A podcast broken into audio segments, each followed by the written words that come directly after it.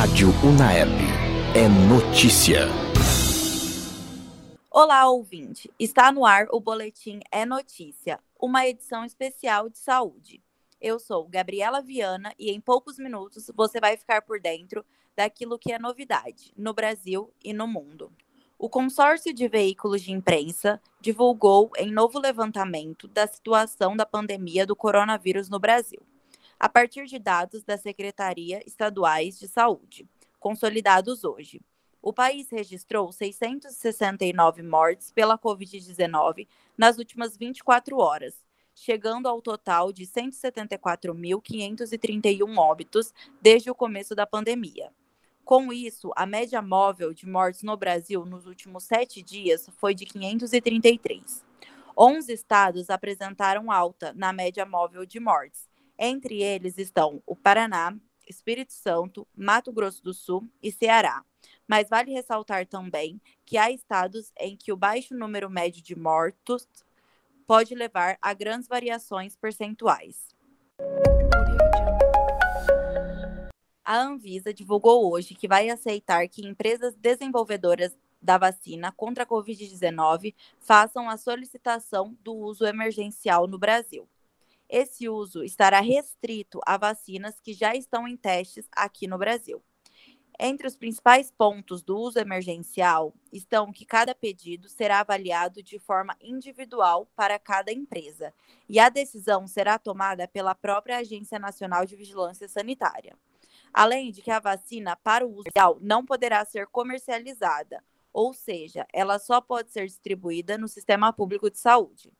Essa liberação pode ser revogada a qualquer momento pela Anvisa. A quarentena para pessoas com suspeitas de contato com o coronavírus nos Estados Unidos teve tempo reduzido para sete dias, caso o teste der negativo. O Centro de Controle de Prevenção de Doenças, que é o órgão de saúde dos Estados Unidos, fez uma redefinição no tempo recomendado para que uma pessoa fique em isolamento após ter contato com algum paciente infectado pela Covid-19. Agora, quem teve algum tipo de aproximação com alguém que teve a doença confirmada precisa ficar ao menos 10 dias em isolamento. Se caso a pessoa fizer o teste e ele der negativo, o tempo cai para 7 dias, de acordo com a agência de notícias Associated Press. Nessa semana, o cardiologista brasileiro Ricardo Petraco e a equipe que trabalha em um dos hospitais de Londres receberam avisos via e-mail de que em breve, porém sem uma data certa definida, os profissionais irão receber a vacina das farmacêuticas Pfizer e BioNTech, aprovadas hoje pelo governo britânico. O governo informou que em um primeiro lote deve conter 10 milhões de doses que serão disponibilizadas no sistema público de saúde. Ainda sem saber quando isso irá acontecer, por causa das condições de armazenamento que a vacina requer, Ricardo, que é cardiologista, acredita que isso é um sinal de que essa vacina está chegando logo. A vacinação contra a Covid-19 deve se iniciar com idosos, profissionais de saúde e indígenas, segundo o Ministério de Saúde. A expectativa é de imunizar cerca de 109,5 milhões de pessoas em um plano definido em quatro fases. Porém, ainda não há vacina com autorização de uso concedido pela Anvisa, aqui no Brasil. Mas os primeiros pontos para a vacinação foram divulgados ontem, que irão seguir as seguintes etapas.